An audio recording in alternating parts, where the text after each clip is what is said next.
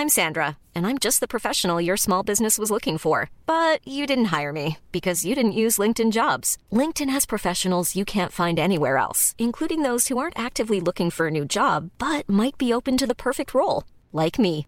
In a given month, over 70% of LinkedIn users don't visit other leading job sites. So if you're not looking on LinkedIn, you'll miss out on great candidates like Sandra. Start hiring professionals like a professional. Post your free job on linkedin.com/people today.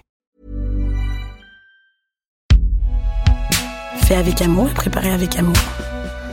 C'est binge quoi. Salut, c'est Thomas Rozek. En ces temps troublés, où les sondages d'intention de vote font souffler un froid glacial le long de nos échines, je sais ce qu'il vous faut. Je sais de quoi vous avez besoin. Vous avez besoin de douceur, de nonchalance, du regard placide d'un animal dont la bonhomie réchauffera vos cœurs et vos âmes. Bref, vous avez besoin de capybara. Alors je ne pensais pas dire cette phrase un jour, mais c'est un fait. Cette période angoissante nécessite un héros à la hauteur des enjeux du moment. Et ce héros, c'est ce noble animal sud-américain, le seul à même de nous emmener vers des lendemains qui chantent. Pourquoi? Comment? Qu'est-ce qui se passe dans la tête des gens qui fabriquent ce podcast? C'est ce qu'on va voir avec cet épisode. Bienvenue dans Programme B.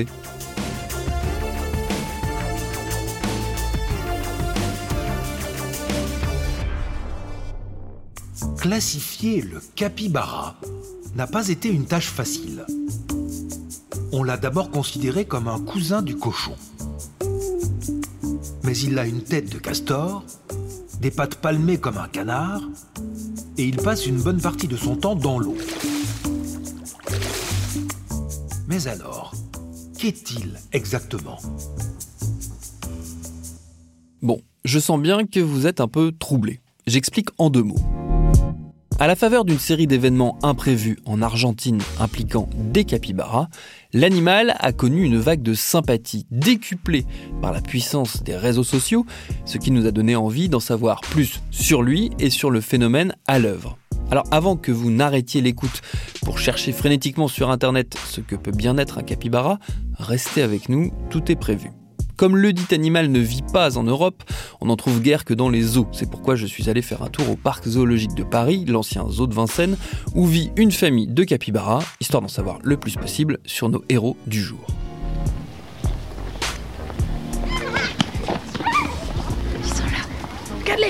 Ah, ils sont là. Noble bête. Superbe animal. Bonjour Charline. Bonjour. Bonjour, je m'appelle Charline et du coup moi je travaille euh, ici euh, au parc zoologique de Paris depuis euh, mars 2019. Où est-ce qu'on se pose? On se pose ici pour, pour faire ça? C'est- Bah, moi, je- vous moi, c'est- voulez, ouais, le- Nous on a pensé ouais, devant l'enclos. pour Ouais, devant c'est bien. Ouais. C'est Les bruits des capybaras tout à Est-ce qu'ils font, ils font, ils font du bruit? Pas trop. Ah Ils ouais, font des ça. petits couinements, des petits quand on s'approche un peu trop près. Il pousse des petits cris de cochon d'Inde, chante comme un oiseau, et il aboie lorsqu'il se sent menacé. Ça reste euh, des proies, donc euh, ils ont beau être habitués à l'homme, euh, notamment Abby, la vieille femelle, à chaque fois qu'on arrive vers elle, on a beau la prévenir, dès qu'on arrive un peu trop près pour elle, elle nous fait un petit cri et elle, se- elle se décale. Ça ressemble à quoi un capybara? Alors il, est beaucoup confondu avec, euh, avec les castors en fait par euh, les visiteurs, donc on l'entend souvent. Donc c'est un gros rongeur, c'est le plus gros rongeur du monde. Il fait euh, entre une 30 et, euh, et 65 kilos à peu près. Donc c'est un mammifère, donc il est poilu, il a des poils bruns. Et donc il a bien une, allure de rongeur avec deux grandes incisives. Et il a aussi une particularité, c'est qu'il a les pattes palmées jusqu'au bout des ongles. Est-ce qu'il vit tout seul? Il vit en groupe, en couple? C'est quoi son mode de, de fonctionnement? Alors il a un mode de vie grégaire, donc il vit en groupe.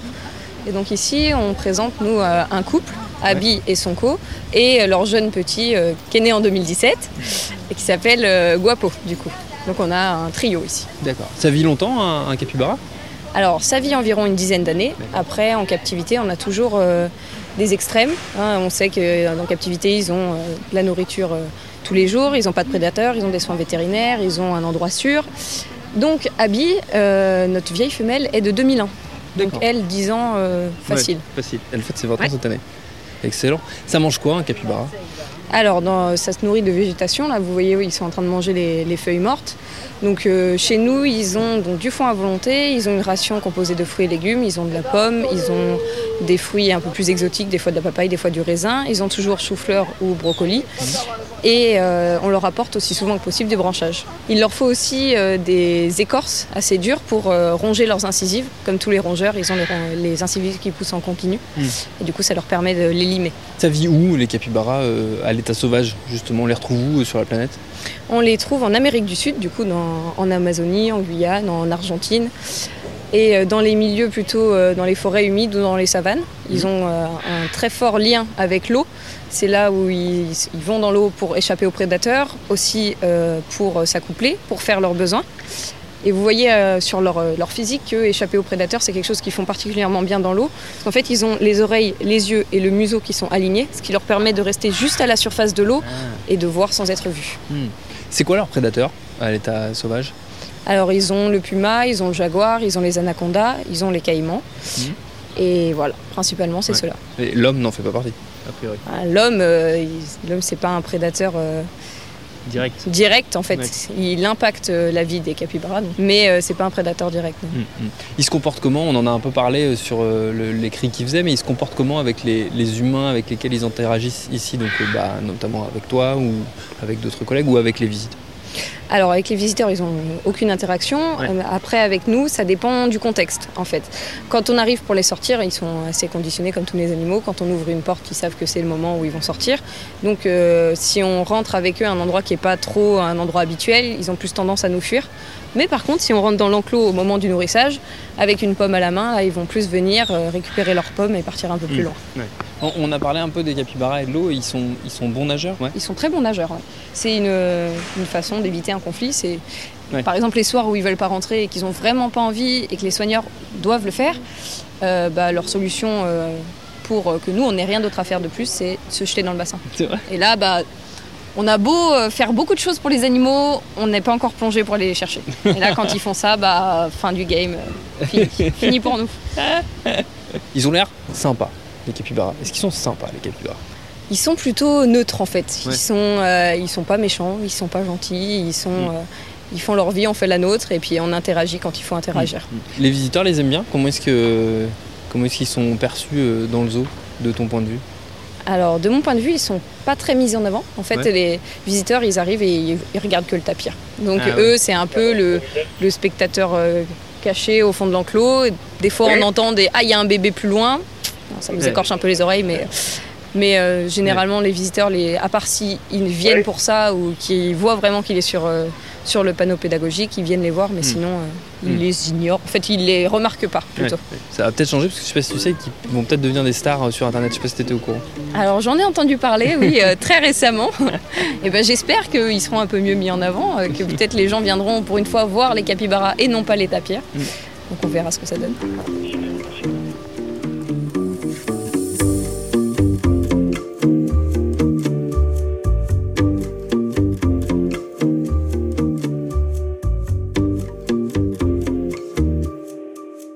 Hablamos del carpincho, sí, hablamos del roedor más pesado y más grande del mundo, que esta semana fue noticia aquí en la Argentina, porque los vecinos de Nordelta, en la provincia de Buenos Aires, aseguran que hay una verdadera plaga que ha molestado a las mascotas que viven en el barrio y también que ha generado accidentes de tránsito. Pour comprendre pleinement les raisons de ce succès de notre rongeur, il faut donc faire un tour par l'Argentine où tout s'est joué l'été dernier dans une banlieue cossue proche de la capitale du pays. Ça se passe à, à Tigre. Donc Tigre, c'est une ville de banlieue qui est à 30 km au nord de Buenos Aires. Et euh, donc Nord-Delta, ça s'appelle Nord-Delta avec Delta parce que c'est construit sur une zone euh, humide de Delta, un quartier euh, qui correspond en fait au fleuve Paraná, cette zone. Flora Genoux est journaliste en Argentine, notamment pour Europe 1, TV5 Monde, Le Parisien et Le Monde. Le Monde pour lequel elle a signé il y a quelques semaines un long papier revenant sur l'histoire qui nous intéresse. Et il s'agit d'une résidence euh, fermée. Il y en a plusieurs dans Buenos Aires et, sa région. Mais cette résidence euh, construite il y a 20 ans est la plus connue parce qu'en fait, elle est euh, immense. D'ailleurs, je dis résidence, mais en fait, c'est plus une ville dans la ville. Il y a 40 000 personnes qui habitent dans cet ensemble de quartiers. On y trouve des écoles, un centre commercial, des lieux de culte, un centre sportif. Et Nord-Delta offre en fait le calme de la nature à, deux pas euh, de la ville. Et de façon générale, la proposition immobilière des quartiers euh, fermés en Argentine repose sur la sécurité. Ce sont des lieux qui sont surveillés. Il faut montrer euh, patte blanche pour y pénétrer. Et euh, ce sont des lieux aussi euh, élitistes, coûteux, qui sont euh, destinés aux secteurs les plus privilégiés du pays. Oui, c'est pas habité par des classes populaires, c'est destiné aux, riches ou aux très riches. Oui, c'est ça. Je regardais là l'instant hein, le prix d'une maison à, à Nord Delta, une maison de 340 mètres carrés, c'était 840 000 dollars. Euh, le salaire euh, minimum ici, il est de 250 euros. Donc oui, c'est clairement destiné aux, secteurs les plus favorisés du pays. Alors au mois d'août 2021, euh, donc d'un seul coup, un, personnage inattendu s'est invité dans ce quartier. Ce sont donc les capybaras. Qu'est-ce qu'ils sont venus faire dans, les, dans ce quartier, dans ces quartiers où a priori eux n'ont pas accès normalement? Bah, En fait, c'est assez intéressant parce que les médias en Argentine, dans un premier temps, ils ont volontiers parlé d'invasion. Mais en fait, qui envahit qui? Les capybaras, ils étaient déjà présents sur cette zone euh, humide de Delta bien avant la construction du quartier. Euh, ce qui s'est passé, c'est que l'urbanisation a continué euh, d'avancer dans ce quartier en sachant très bien que des capybaras se trouvent là. D'ailleurs, un des nouveaux quartiers en construction s'appelle Carpinchos, donc capybara en, espagnol. Donc avec l'avancée de l'urbanisation, les rongeurs, ils ont été poussés davantage vers les habitations. Et là, les habitants ont rapporté des cas euh, d'animaux euh, fouillant dans leurs poubelles, euh, se promenant dans leur jardin privé. Il y a aussi des, accidents de la circulation notamment à l'heure du coucher de soleil, qui est un peu l'heure de pointe du capybara, parce que c'est le moment auquel il s'alimente. Et certains animaux peuvent donc surprendre des véhicules et les déstabiliser en traversant euh, la route. Et puis la, présence des rongeurs, elle est aussi amplifiée par leur rythme de reproduction, 4 euh, à 6 naissances par euh, femelle, avec parfois deux portées par an, selon une biologiste avec qui j'ai pu échanger. Hay que hacerse cargo. Cuando uno destruye el ambiente, destruye los bienes naturales, tiene que hacerse cargo de que eh, tiene una consecuencia. La consecuencia hoy es que hay muchos carpinchos en Nordelta y eh, tienen que hacerse cargo y devolverlos a su hábitat natural. Et du coup, alors ça a eu quelles conséquences euh, médiatiques et, pour ainsi dire presque politiques cette, invasion qui d'un seul coup a été très très commentée euh, cet été? Oui, en fait, ça, ça révèle euh, les choix, enfin plus que les choix, les problèmes environnementaux, sociaux, euh, urbains euh, de l'Argentine, cette histoire. Parce que le quartier de Nord-Delta, il s'est construit sans cadre environnemental légal. Ces terres qui servent normalement à absorber les eaux de pluie, elles peuvent plus remplir leur rôle et ça provoque des inondations, notamment dans les quartiers à proximité qui sont des quartiers plus modestes. Ça met donc en lumière les inégalités sociales et urbaines du pays où, je le rappelle, 42% des habitants vivent dans la pauvreté. Et en parallèle, euh, selon une étude qui date de, 2016, euh, un quart des nouvelles constructions résidentielles urbaines, ce sont ces, fameux quartiers euh, fermés destinés aux élites. Et, et, cette présence euh, des capybaras euh, dans, dans, ce quartier, elle a aussi relancé le, un débat euh, sur la loi de protection des, des, zones humides qui a été présentée au Parlement en 2013, mais dont la discussion n'a jamais abouti. Et cette loi, elle vise justement à encadrer euh, l'usage des zones humides. Et c'est un cinquième du territoire argentin, les zones humides. Hein. Et ça, c'est absolument essentiel à, à la biodiversité. Alors ça a été beaucoup repris euh, sur Internet, cette histoire, et, d'un seul coup, j'ai l'impression une partie du, public argentin qui était déjà très critique de, des populations qui pouvaient vivre euh, dans ces quartiers et de, du symbole que ça pouvait euh, porter en soi, l'existence de ces quartiers, se sont mis à utiliser le capybara comme un contre-modèle quelque part. Oui, mais en fait, c'est vrai que ça a été teinté d'humour et, de détournement assez vite, cette histoire. Il y a eu un côté un peu David contre Goliath finalement. Et puis, euh, ce qui a aussi joué, je pense, c'est euh, l'affolement, en tout cas au départ, des habitants qui contrastait avec la nonchalance de ces animaux qui continuaient à, se balader tranquillement dans, leur zone d'habitat euh, naturel. Donc oui, ça fait l'objet de beaucoup de détournements avec des mèmes sur sur les réseaux sociaux qui ont très vite représenté les capybaras comme un interprète euh, du Capital de Karl Marx, finalement faisant euh, la révolution euh, chez les bourges, entre guillemets, comme ça a pu être dit sur les réseaux sociaux. Et alors, quelles solutions ont été trouvées pour essayer de, régler, de régler les choses? Est-ce que c'est les habitants qui ont gagné ou est-ce que c'est les capybaras qui ont gagné pour l'instant? bah, Pour l'instant, euh, personne, parce qu'en fait, c'est un processus qui est long. Euh, ils pèsent euh, au moins une soixantaine de kilos, ces animaux. Donc, euh, on peut. La solution, une des solutions qui avait été présentée, c'était de les, les déplacer. D'ailleurs, vu que c'est devenu un, sujet politique, certains fonctionnaires avaient proposé d'accueillir les capybaras dans leur ville, mais c'est hyper compliqué parce que c'est des animaux qui peuvent se stresser, qui sont donc très lourds. Donc, finalement, la, la solution qui est à l'étude actuellement, et ça va prendre du temps, c'est celle d'apprendre aux habitants à cohabiter avec ces animaux. Euh, notamment, il y a eu la piste d'installer des, panneaux de la circulation pour inviter les automobilistes bah, à faire attention à l'heure notamment du coucher de soleil sur la route, mais ça va prendre euh, du temps. Est-ce qu'ils ont été utilisés aussi peut-être pour symboliser le, nécessaire, euh, la nécessité qu'il y a en, Argentine de, prendre conscience, ce qui n'est pas forcément le cas si j'en crois le, papier que, que, tu signais, de prendre conscience des enjeux environnementaux de plus en plus pressants auxquels le pays va devoir faire face de toute façon avec ses, après ces grandes constructions, après ces, nombreux projets immobiliers qui se sont faits un peu en dépit du bon sens parfois. Oui, alors il faut savoir que l'Argentine, c'est un pays où il n'y a pas un mouvement euh, politique euh, écologique propre. Euh, et, finalement, la conscience environnementale, elle est assez récente. Elle est récente et en même temps de plus en plus présente. Et finalement, euh, toute la lumière qui a été faite sur cette histoire, euh, ça révèle aussi euh, cette tendance. C'est que de plus en plus, les Argentins, ou du moins une partie des Argentins, se rendent compte que, la prise en compte de l'environnement dans les projets de développement, elle est essentielle.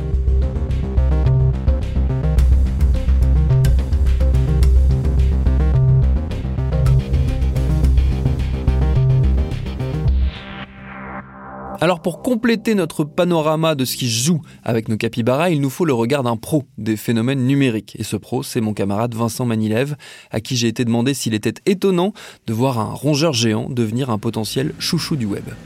Oui, alors c'est vrai que euh, les animaux de manière générale, euh, c'est euh, comment dire, c'est un peu les, les totems d'Internet, on, va dire. Hein pendant des années, euh, c'était euh, le chat euh, roi d'Internet, puis ça a été le chien, puis il y a eu plein, plein, plein de variantes.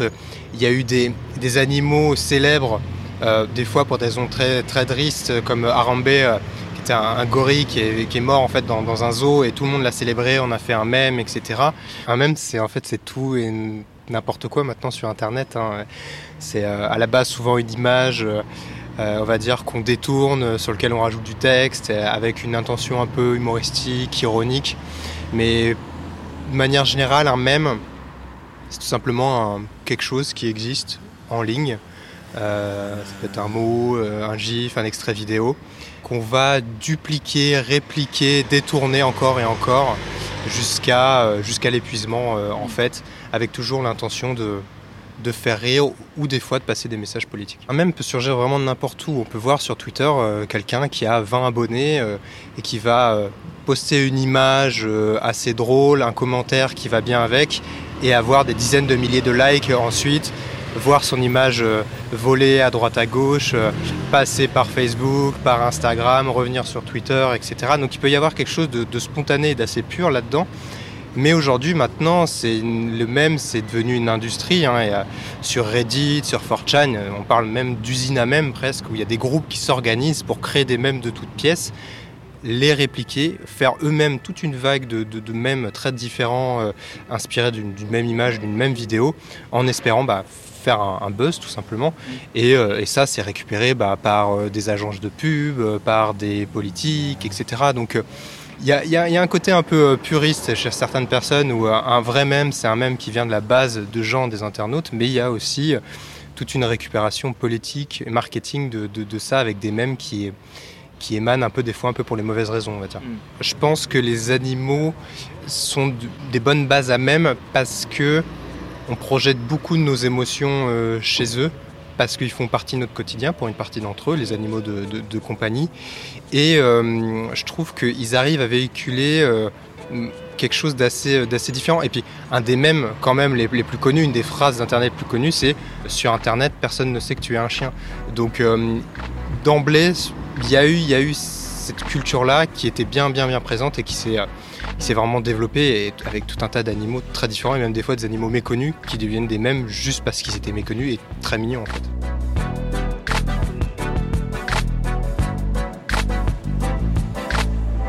Suis obligé quand même de te parler du capybara, euh, de, ce que toi t'en as, en as perçu de ton, de ton œil de grand habitué d'Internet. Euh, quand tu vois un, petit personnage comme ça apparaître, alors c'est pas un personnage central dans la culture web, ça devient un, peu un, second couteau, mais il est là quand même. Euh, qu'est-ce que tu vois toi dans cette, dans cette émergence?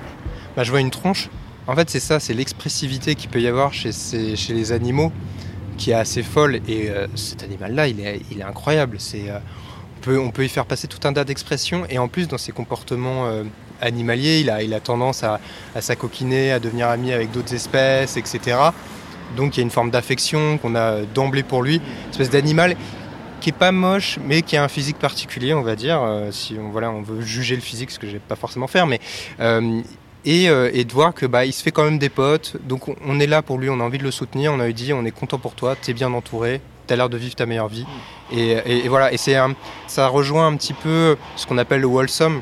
C'est euh, sur internet, c'est cette idée qu'on peut faire des mèmes positifs, plutôt bienveillants, bon avec des fois des dérives, mais ça appartient à cette catégorie qui est assez, assez sympathique du, du mème, où c'est pas de la moquerie, mais c'est plutôt de la mise en avant bienveillante avec parfois aussi des petits usages politiques. Il peut dire que sous ses dehors euh, sympathiques et, euh, et, affectueux comme ça, il peut cacher des complexités.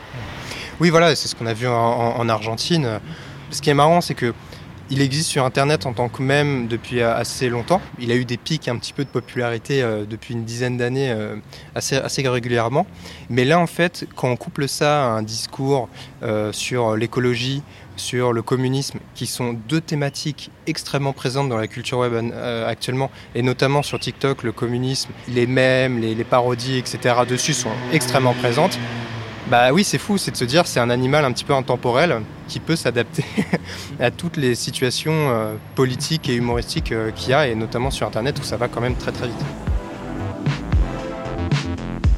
Et donc on en revient à l'affirmation de départ, ce rongeur aux allures modestes et affables est peut-être bien le héros qu'il nous faut pour affronter une époque chaque jour plus éprouvante. Je vous invite donc toutes et tous à hisser haut les couleurs du glorieux, du triomphant, du merveilleux capybara. Merci à Charline Ricard, au Parc Zoologique de Paris, à Flora Genoux et à Vincent Manilev pour leurs réponses. Programme B, c'est un podcast de Binge Audio préparé par Lauren Bess, réalisé par Pauline Lagache. Tous nos prochains épisodes et nos très très nombreux épisodes précédents sont et seront à retrouver sur toutes les applis de podcast. Cherchez-nous sur Internet si vous voulez nous parler et à très vite pour un nouvel épisode.